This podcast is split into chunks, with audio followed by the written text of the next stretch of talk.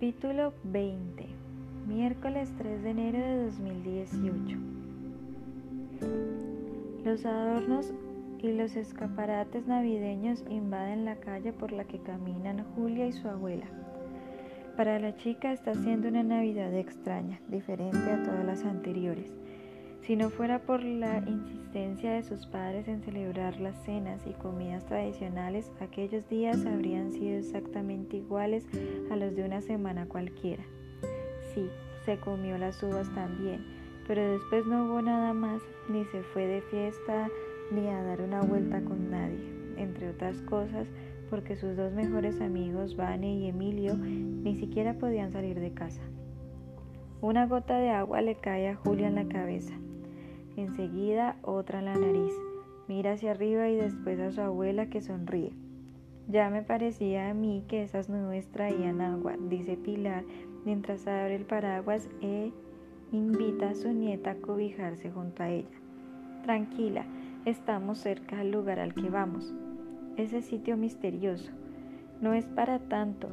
La lluvia cae con algo más de fuerza cuando se detienen frente a un lugar em, edificio de aspecto señorial. Pilar cierra el paraguas y le pide a la joven que entre.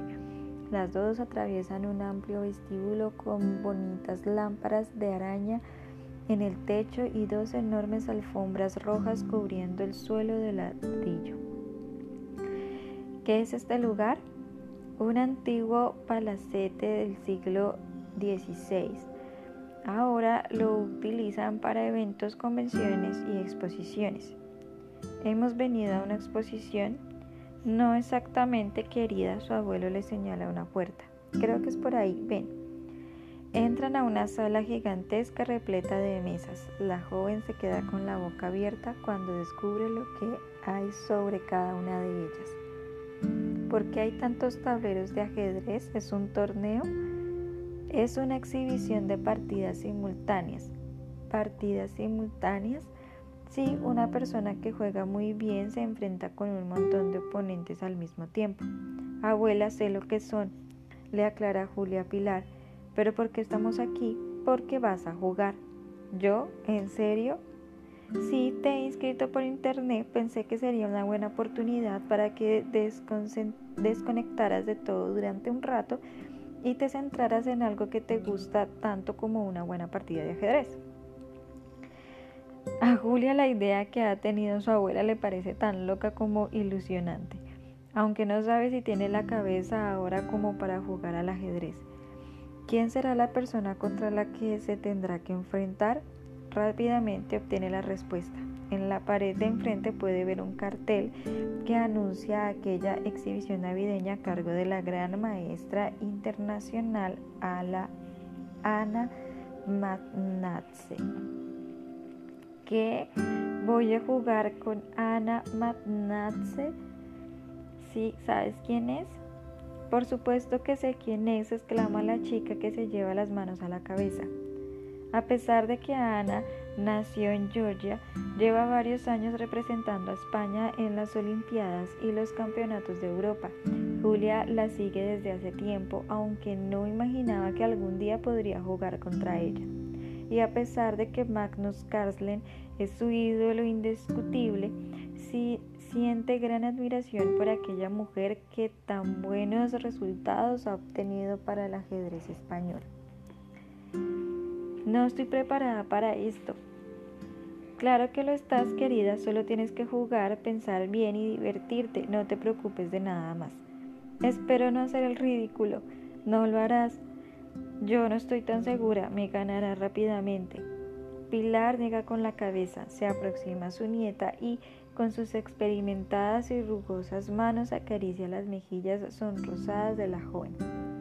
Ya vale, Julia, debes empezar a recuperar la fe y la confianza en ti misma. Nada de lo que ha sucedido en el último año es tu culpa, ¿entiendes?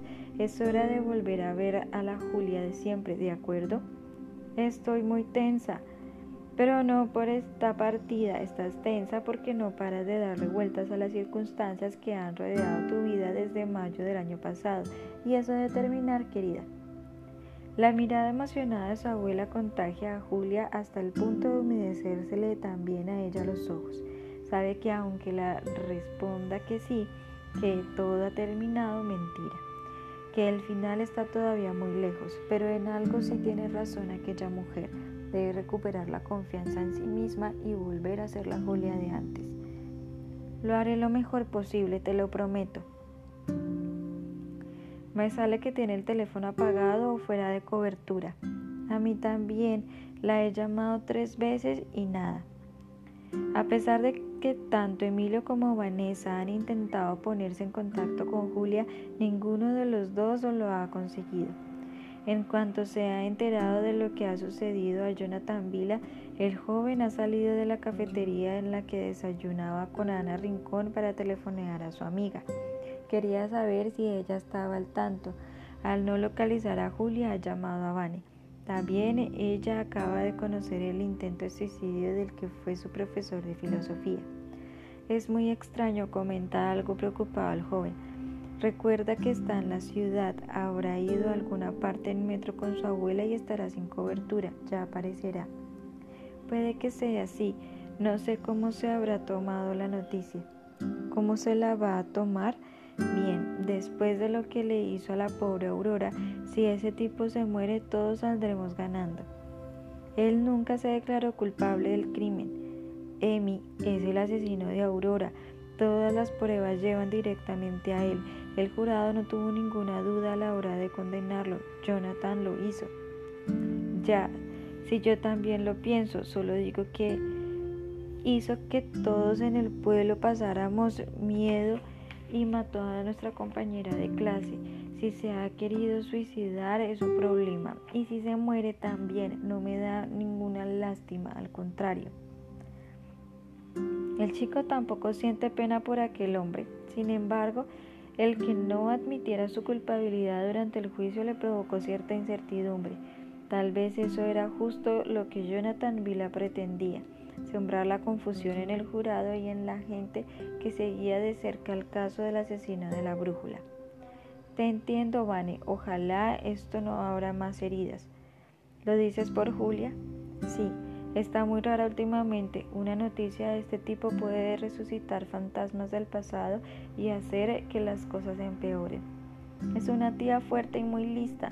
Más temprano que tarde lo superará y volveremos a ver a la Julia de siempre, asegura Vanessa. Oye, ¿estás fuera de casa? Me ha parecido oír el ruido de un coche. Sí, bueno, he salido a desayunar. ¿Has salido tú solo con la escayola y las muletas? No, solo no, dice Emilio, que no sabe si contarle a Vanessa la verdad. Tras meditarlo unos segundos, decide revelarle quién es su acompañante. Ana Rincón me invitó a, desayunar. ¿Qué? ¿Estás con la viuda?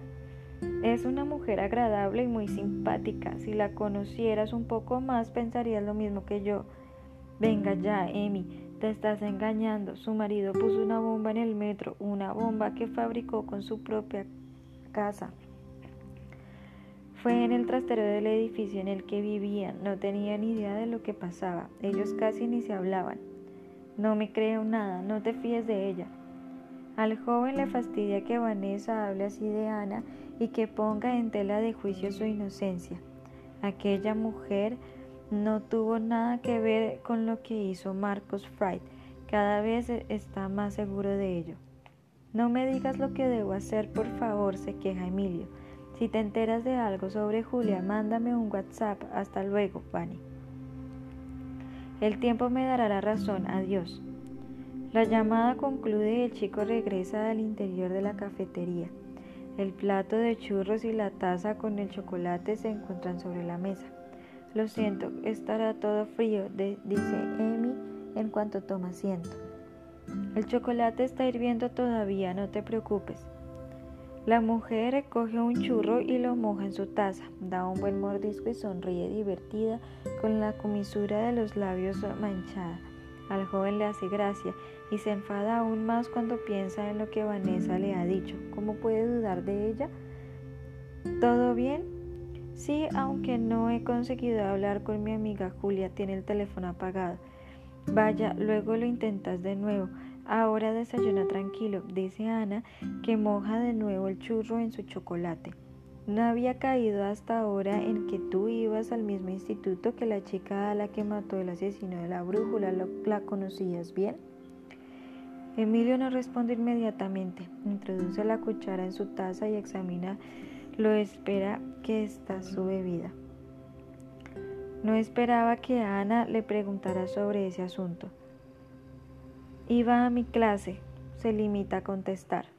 Vaya, debió de ser muy duro para ti. Fue complicado para mí, para el instituto, para todo el pueblo. Oye, no me digas que Julia, la amiga a la que has llamado, es la misma Julia que colaboró con la policía en la resolución de los crímenes. ¿Cómo sabes que se llama Julia? En la prensa solo salieron las iniciales de su nombre y sus apellidos. Soy periodista, Amy. Me entero de muchas cosas. ¿De verdad es esa Julia? Sí, es la misma, confirma el joven antes de dar el primer mordisco al churro que ha mojado en el chocolate. Qué presión para ella. ¿Cuántos años tiene? 16, 17. Este año cumple los 18. Muy joven, por muy madura que sea para afrontar tanta responsabilidad. Y para colmo, se ve afectada por la explosión que causó Marcos, pobre chica. ¿Te gusta? ¿Qué? ¿A qué te refieres? Al chocolate con churros que te estás comiendo, que si te gusta, le aclara Ana sonriente. Ah, sí, está muy rico, me encanta. Ya te dije que eran los mejores que yo he probado. Emilio se ruboriza. Por un momento pensó que la mujer le estaba preguntando si le gustaba a Julia. Esos sentimientos pertenecen por completo al pasado. Ahora mismo ni siquiera están al nivel de confianza que antes de marcharse a Estocolmo y tras perder para siempre a Kerstin, no quiere que también le suceda lo mismo con ella. De la sueca, por cierto, no ha vuelto a saber nada desde ayer, desde el momento en que ella dio por terminada la relación. ¿Debería llamarla o escribirle? ¿En qué piensas? ¿Se puede decir? Le pregunta Ana unos segundos en silencio. En nada en concreto responde distraído con la mente puesta aún en Julia y en Kerstin. En la chica que fue tu novia, estabas hablándome de ella antes de que salieras a llamar por teléfono. Bueno, sí, a veces me viene a la cabeza que lo hemos dejado, es una mierda. El amor es lo más bonito del mundo, pero también puede ser lo más cruel. Basta unos segundos para que todo lo que has sembrado con alguien se fastidie aunque si esa persona no quiere estar contigo es porque no es la adecuada para ese momento concreto de tu vida. Ya, pero duele. Y te seguirá doliendo un tiempo. Kirstin te dolerá hasta que lo proceses. Cuánto durará, eso ya solo dependerá de ti. Y si quieres, yo estaré a tu lado para ayudarte en lo que necesites.